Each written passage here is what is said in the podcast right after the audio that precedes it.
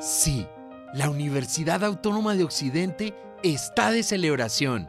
Son 50 años llenos de metas, hitos, crecimiento, sostenibilidad y calidad que se ven reflejados en un sinnúmero de certificaciones, reconocimientos, cohortes y premios.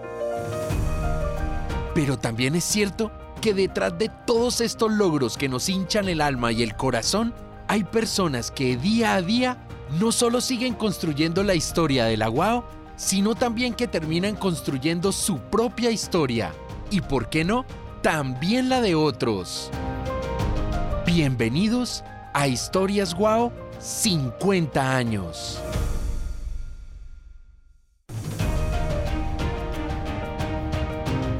Hola, soy Alberto Cuervo Villafañe, jefe del Departamento de Desarrollo Humano de Bienestar Universitario y hago parte de los 50 años de la UAO. Es que cuando me preguntan cómo llego, voy a tener que decir cómo llego ya como empleado. Porque yo llegué, es que a mí me, yo no sé, yo crecí con la autónoma porque mi padre fue allá. Mi padre, Mario Cuervo Castañeda, fue profesor de economía del primerito, cuando apenas estaba empezando en la universidad, y funcionaba en la escuelita Marco Fidel Suárez, al frente del Colegio Santa Librada. Y yo me sentaba en la parte de atrás a no entender nada, porque no sabía nada, pero era fascinante ver mi padre hablando eh, a los estudiantes. Y ya después, sí, ya como en el año 99, María Isabel Villegas era la coordinadora de gestión estudiantil. Ella queda en embarazo y decide no seguir más trabajando para ocuparse de su, de su hija y me recomienda al rector y así es como eh, le pido una, una cita al rector y él me la da. Mm, tuvimos una entrevista bastante extensa, fue muy entretenida y bueno, y eso fue un miércoles y ya el lunes 5 de febrero del 2001 estaba empezando a trabajar aquí. Y así es como empiezo en esta universidad.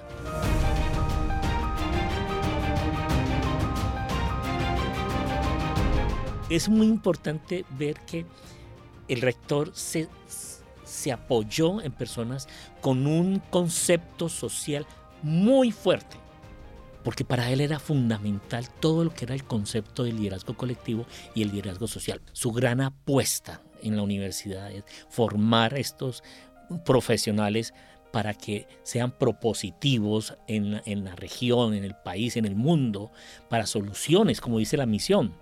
No no en vano y no es casual que, Hugo Lora, eh, perdón, el doctor Hugo Lora Camacho, y, y excúsame que, que lo trate así tan, tan coloquialmente, pero ah, puedo comentarte algo especial y es que eh, a Hugo pues lo conocí muchos años porque Hugo trabajó con mi padre eh, o mejor, mi padre trabajó con Hugo en la FES, en la Fundación para la Educación Superior. Un gran líder social también. Eso por eso es que conecto con, con, con Hugo. Y obviamente hicimos muy buena conexión en Funda Autónoma.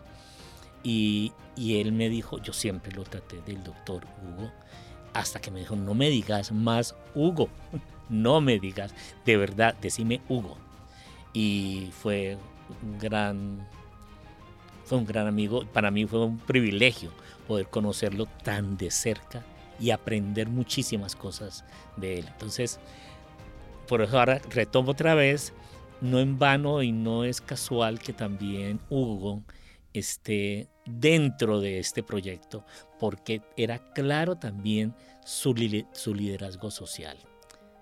Y tengo que también mencionar a otra persona que también fue una gran amiga personal. Y es, y fue, bueno, yo digo que es porque para mí sigue existiendo. La doctora Cecilia eh, Montalvo de Moreno.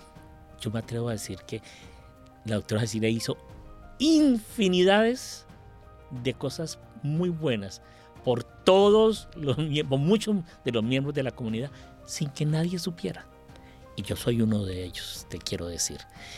Cuando ella empieza, ya pues cuando supimos sobre su, su enfermedad, que fue dolorosísimo para, para mí, estaba en la clínica, yo con el corazón arrugado, y cuando yo ya iba a salir de la habitación, me dice la doctora Cecilia, Albertico, ella me llamaba Albertico, Albertico.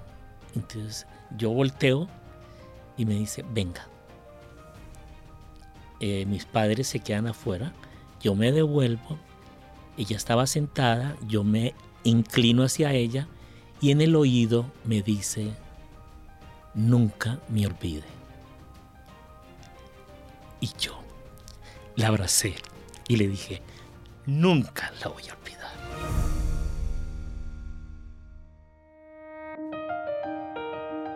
¿Qué es lo que más me gusta de este espacio que es la Universidad Autónoma de Occidente? Lo más importante es que yo, Alberto Cuervo Villafaña, he podido ser yo. Uno. Dos. He contado con unos jefes que han creído y me han apoyado y, y me han permitido hacer realidad lo que siempre había querido hacer en un espacio como la universidad. Y tres, he conocido los mejores seres humanos que me haya podido regalar la vida. Desde los, desde los compañeros de trabajo y sobre todo los estudiantes.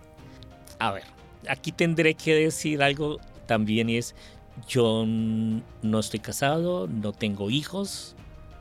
Tengo que confesar que mis hijos han sido los toda esa multitud de personas. Esa es mi familia, sinceramente, es la familia que yo he decidido tener.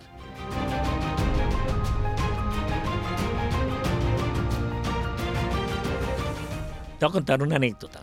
Yo soy egresado de la, de la Javeriana, yo soy psicólogo de la Javeriana y fui muy de la casa de los jesuitas. Entonces, y siempre me decían, ¿cuándo ¿por qué no te venís para, para acá? Pero yo, la autónoma era un llamado muy directo y sobre todo que cuando yo estudié psicología, yo tenía un propósito. Yo estudio psicología para trabajar en una universidad. Creo que en el fondo estaba, tenía apellido esa, esa. Y yo creo que el universo y la vida me dio esa, ese gran regalo de poder estar aquí.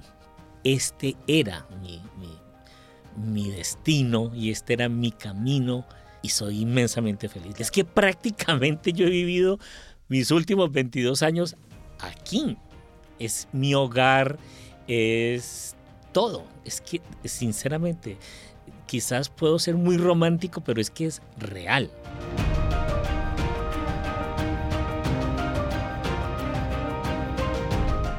voy a aprovechar para decir algo que por primera vez lo voy a decir. Este año cumplo 62 años y me pensiono. Pero hay algo que, que yo quisiera hasta que cierre los ojos es seguir en contacto con estos jóvenes. Yo no sé si como profesor de la cátedra, yo no sé si con plan padrinos, yo no sé si es sentado en una silla en acacias conversando, yo no lo sé. Pero lo único que yo sé es que yo sí quisiera terminar y gastar mis días en este espacio. Amo profundamente esta universidad y quisiera gastar lo, último de la vida, lo que me quede, no sé cuántos años, eh, aportando, aportando a la comunidad y a los jóvenes. Eso es.